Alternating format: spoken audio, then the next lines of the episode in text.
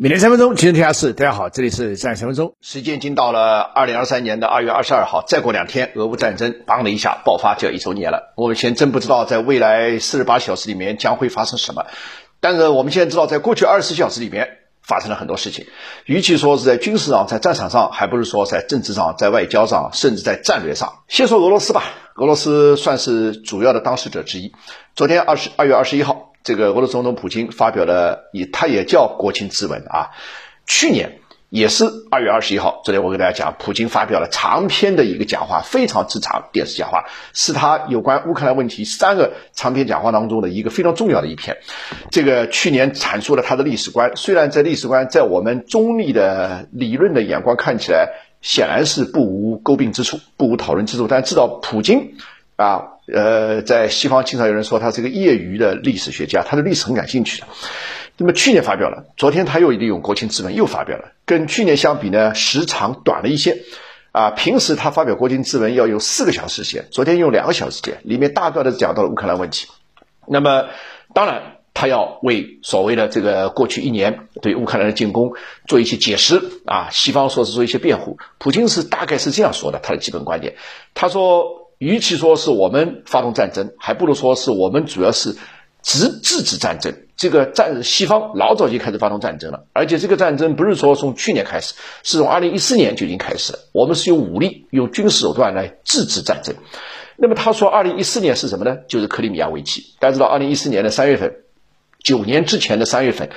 呃，普京也是忍无可忍，在这之前，对不对？二零零三年，他在讲这个乌克兰危机已经开始产生了，西方利用乌克兰做很多事情，所以到了二零一四年三月份，他忍无可忍，可以说是以迅雷不及掩耳之势，用他的特工的手段、政治的谋略啊，在十几天之内就是搞了公投，然后把克里米亚从乌克兰独立出来。那么现在呢，普京九年之后回首，他说去年的这场战争是其实是从二零一四年就开始。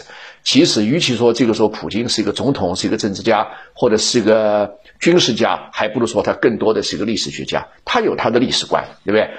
然后呢，他对历史的逻辑的解释是说，其实这个战争是西方发动的，那么我们只是用军事手段、用武力手段来制止战争而已。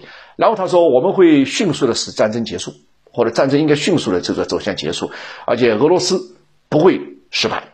那么这里面其实未来的潜台词都买好了。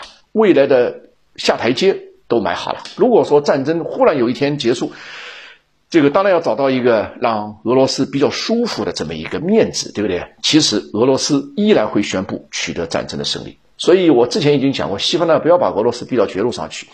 要俄罗斯失败是什么意思啊？除非你把它打的全部趴在地上，全部趴在地上就是国家分裂、政权下台。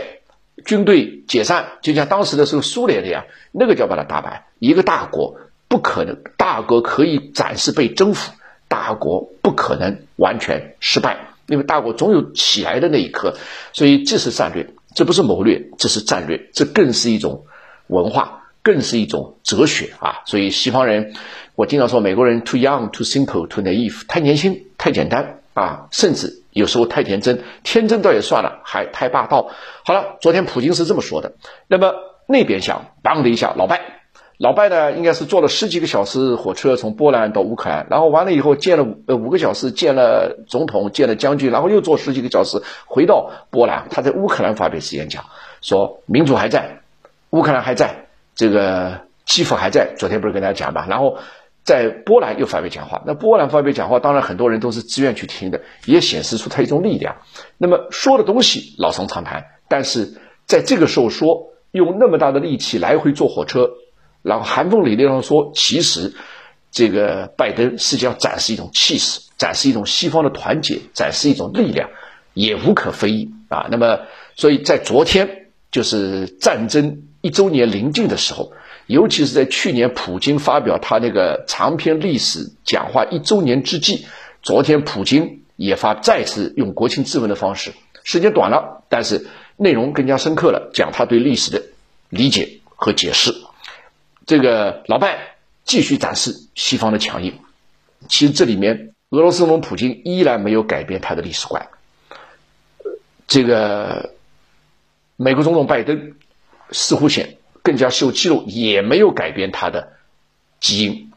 好了，非常感谢各位关注。另外，本周六晚八点，邱振海博士主持的《郑海面对面》节目又要跟大家见面了。直播主题为俄乌一周年，中美冲突激化，时局对企业家和财富走向的影响。届时还会邀请一众大咖对以上话题进行前瞻性解读和深入分析。感兴趣的朋友，欢迎扫描文中二维码进群咨询小助理。